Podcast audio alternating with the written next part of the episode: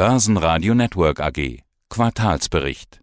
Mein Name ist Thomas Winkler, ich bin der CEO der UBM Development, einem der größten Holzbauentwickler in Europa. Wir haben den Höhepunkt des perfekten Sturms noch nicht gesehen. Das hatten Sie im letzten Interview mit meinem Kollegen Peter Heinrich gesagt. Gemeint ist die Lage am Immobilienmarkt. Der Markt, der in den letzten Jahren sowas wie der unverwüstliche Fels in der Brandung war eigentlich ein No-Brainer. Jetzt steigen die Zinsen, es fehlen Fachkräfte, Baumaterialien, alles kostet viel, viel mehr und das alles trifft die Branche, vor allen Dingen die Entwickler und dazu gehören auch Sie. Herr Winkler, wie weit ist dieser perfekte Sturm denn schon gezogen? Ich lese in der aktuellen Pressemeldung jetzt den Satz, der Investmentmarkt befindet sich weiterhin in einer Schockstarre. Also ist der Höhepunkt inzwischen erreicht oder noch nicht?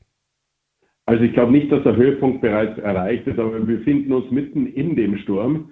Wir haben eigentlich erwartet, dass er etwas langsamer auf uns zukommt, aber wir befinden uns mittendrin. Ich brauche die Beispiele an der deutschen Börse ja nicht nennen von Unternehmen, die jetzt von ihren Anleihegläubigern gerettet werden müssen oder die im Börsenwert über 90 Prozent verloren haben. Und das ist erst die Spitze des Eisbergs. Ich werde auch oft gefragt, ob man das nicht ein bisschen freundlicher ausdrücken könnte. Ich habe gesagt, ich hätte auch sagen können, dass die Branche in eine existenzielle Krise geschlittert ist. Und dazu stehe ich auch. Ich glaube, dass es zu einem Jahr der Wahrheit in 2023 kommen wird. Ja, wenn wir schon bei den großen Begriffen sind, im heutigen Q3-Bericht sprechen Sie auch von einer Zeitenwende. Ein Begriff, den wir in diesem Jahr ja schon an der einen oder anderen Stelle gehört haben. Zeitenwende bedeutet ja auch, dass sich was nachhaltig verändert. Also, dass es nicht nur eine Momentaufnahme ist, sondern vermutlich erstmal so bleibt. Was für eine Zeitenwende sehen Sie?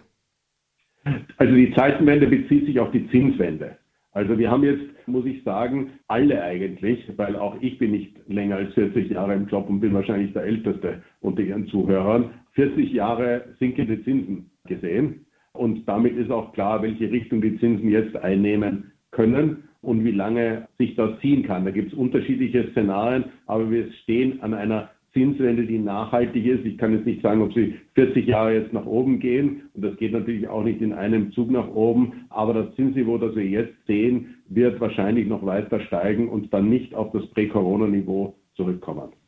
Okay, sprechen wir über die Auswirkungen und dafür natürlich jetzt der Blick in Ihre Zahlen. Das ist ja der Anlass unseres Interviews. Da sehen wir ein Vorsteuerergebnis um 64,1 Prozent niedriger, also deutlich 16,6 Millionen Euro. Nettogewinn um 60,2 weniger auf 14,3 Millionen. Die Transaktionen fehlen. Das ist das Problem. Haben Sie in den vergangenen Gesprächen schon drüber gesprochen. Folgendes Problem. Ich will es mal kurz umreißen. Äh, es steigen die Kosten. Der Käufer ist aber vielleicht nicht mehr bereit, so viel mehr zu bezahlen, zumal bei manchen ja die Finanzierung jetzt gar nicht mehr so gesichert ist im Zinsanstiegsumfeld, muss man sich bei Ihnen an niedrigere Gewinne gewöhnen. So will ich es vielleicht mal formulieren. Also vorübergehend auf alle Fälle mal auf erratischere Gewinne, wie Sie sehen können. Also wir verkaufen ja jetzt ein neutrales Q3. Das heißt, wir haben im Q3 nichts verloren, obwohl wir keine Transaktion gemacht haben, aber auch nichts gewonnen und halten dennoch an unserer Guidance für das Fulljahr fest. Und da fehlt doch ein ganzes Stück, weil sich eben alles an im Wesentlichen zwei Transaktionen zum Jahresende und auch der Frage, wie die Bewertungen der Standing Assets zum Jahresende ausschauen, aufhängt. Von daher glaube ich, dass man gut beraten ist, mal sich auf erratischere Gewinnverläufe einzustellen. Ob sie weniger werden, hängt ganz stark davon ab, wie günstig man aufgrund dieser Situation einkaufen kann. Und da sehen wir eben unsere Möglichkeit aufgrund unserer finanziellen Ausstattung mit über einer halben Milliarde Equity und über 350 Millionen Cash, das übrigens mehr geworden ist im Vergleich zum Halbjahr. Ja, die Transaktionen, Sie haben jetzt gesagt Q3 ohne Transaktionen. Sie haben im Pressebericht, in der Pressemeldung den schönen Begriff, der Erfolg des Geschäftsjahres 2022 wird ein Fotofinish verwendet. Da sieht man schon, jetzt ist gerade Momentaufnahme. Auch das Fotofinish in Richtung Ende des Jahres ist quasi Momentaufnahmen gebunden, so will ich es vielleicht mal sagen. Sind Sie denn schon dabei, diese Verzögerungen nachzuarbeiten? Wie schwierig ist das überhaupt, das zu prognostizieren? Also natürlich sind wir dabei und ich habe eben auch mehrfach schon gesagt, Corona hat seine Spuren hinterlassen. Ich verwende das nicht als Ausrede, aber das, was früher gut geklappt hat, ja, ein 200 Millionen Projekt Zalando in Berlin, ja, ohne unübliche äh, Schwierigkeiten, ist jetzt ein Kraftakt, beim FAZ Tower, dass er vor Jahresende etwas wird. Und natürlich sind auch die oft gescholtenen Beamten unschuldig, wenn sie Corona ausfassen. Für mich ist es wichtig, weil wir einen Track Record zu verteidigen haben über die letzten sechs Jahre und ich natürlich gerne hätte, dass ich das in die Reporting-Periode hineinbekomme. Aber fundamental muss man natürlich konzidieren, dass auch wenn dann alles erst im ersten Quartal kommt, es dennoch kommt. Also wir haben ja den Pass Tower verkauft, da gibt es einen Käufer dafür, der muss jetzt übergeben werden. Wir sind in guter Hoffnung und auch auf gutem Wege und in guter Kooperation mit den Behörden in München, um den Bauvorbescheid für die Bauberger Straße zu bekommen, der sich auch entsprechend positiv bei uns in der GNV auswirken würde. Und von daher ist das Jahresende das Einzige, was von Corona nicht verschoben wird, ja, aber alles andere eben in einem Fotofinish nur zu lösen. Und glauben Sie mir, wir versuchen mit maximalen Ressourcen und maximaler Mühe hier unsere Bauvorhaben eben auch zeitgerecht, das heißt vor Jahresende, übergeben zu können. Ansonsten ist es eben eine Stichtagsthematik. Sie haben schon gesagt, diese Projekte, die sind nicht weg, die sind im Zweifelsfall dann verschoben. Sie sind äh, Pure Play Entwickler, das heißt, sie entwickeln Immobilienprojekte verkaufen die. Und es sind ja üblicherweise besondere Projekte, so will ich es mal sagen. Also beispielsweise Leopold-Quartier in Wien, äh, Europas erstes Stadtquartier in Holzhybrid-Bauweise, habe ich gesehen. Sie schreiben dazu, setzt ein deutliches Ausrufezeichen in Sachen Nachhaltigkeit. Das sind unübliche Projekte, die sieht man vielleicht nicht überall. Also bei solchen Projekten dürfte die Nachfrage doch weiterhin groß sein. Also, das ist der Teil and More von Green, Smart and More. Schön, dass Sie es erwähnen. Das ist auch die erfreulichste Botschaft, die wir zu verkünden hatten, dass wir da jetzt endlich die Widmung wie man es in Österreich nennt, bekommen haben, die Genehmigung bekommen haben. Wir sind auch zuversichtlich, dass es eine gute Nachfrage gibt, weil in den letzten Jahren in Wien sehr fokussiert wurde auf Wohnbau und CBRE prognostiziert, dass es zu wenig neuen, ich betone neuen Büroraum in Wien geben wird, der eben auch den Anforderungen entspricht. Das ist die eine Hälfte des Leopold-Quartiers, das insgesamt 75.000 Quadratmeter BGF hat, Bruttogeschossfläche aufweist, also ein großer Flieger ist, deshalb auch ein Quartier. Und die andere Hälfte betrifft Wohnen. Und wenn Ihnen Nachhaltigkeit am Herzen liegt, dann werden Sie im Herzen von Wien ja, auch nichts Nachhaltigeres finden als unsere in Holzhybridbauweise errichteten Wohnungen. Und Darauf möchte ich auch hinweisen, wir haben das Grundstück, den Boden entsiegelt. Wir hätten dort 85.000 Quadratmeter eigentlich genehmigt bekommen müssen, weil die sind dort gestanden und haben auf 75.000 Quadratmeter reduziert, um dort auch so eine grüne Zwischenlunge zu schaffen zwischen dem Augarten in Wien, einer großen Parkanlage aus der Monarchie, und der Innenstadt, die ja auch mehrere Parks aufweist.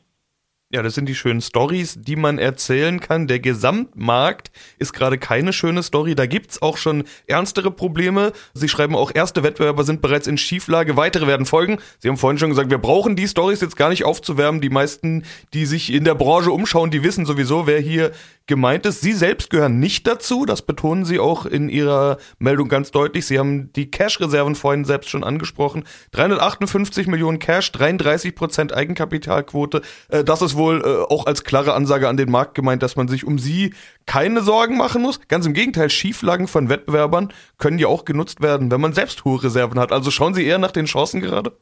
Ja, also ich habe ja auch ein gutes altes englisches Sprichwort zitiert, never miss a good crisis.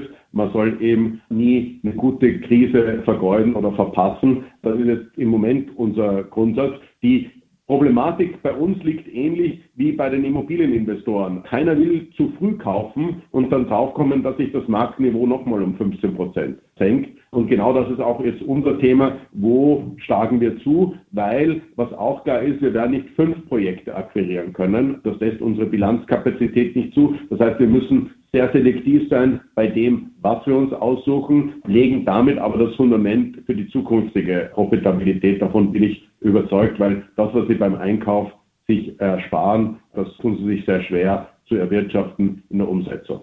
Ja, Wettbewerber in Schieflage könnten auch günstig zu erwerben sein. Ist sowas für Sie eine Option Akquisition? Also da muss man immer sehr vorsichtig sein. Wir kennen ja alle die Statistiken über M&A und unterschiedliche Firmenkulturen. Ausschließen will ich aber gar nicht, genauso wenig, wie ich aber sagen möchte, dass das ganz konkret bei uns bereits am Horizont sich abzeichnet. Ein Thema will ich noch kurz ansprechen, nämlich diese äh, Korrektur beim Eigenkapital. Das ist ein Fehler der Vergangenheit, wenn ich das richtig gesehen habe. Hat keine Auswirkung auf Konzerngewinn- und Verlustrechnung sowie auf die Konzernkapitalflussrechnung. Heißt dazu, ich will es trotzdem ansprechen, ist eher eine Randnotiz, so verstehe ich's. Schauen Sie, es ist nie schön, wenn die Bilanzpolizei, wie wir sie in Österreich nennen, sagt, Sie haben nicht in ausreichender Art und Weise das Risiko der Baurechtschaffung berücksichtigt in Ihrer Bewertung. Aber wir nehmen das natürlich zur Kenntnis und stellen das auch nicht äh, in Frage. Wie Sie gesagt haben, es reduziert unser Eigenkapital um 27 Millionen. In der Rundung macht aber dann wieder keinen Unterschied. Wir hatten ein bisschen mehr als 500 Millionen Eigenkapital, jetzt haben wir ein bisschen weniger als 500 Millionen Eigenkapital. Ich spreche gern von einer halben Milliarde.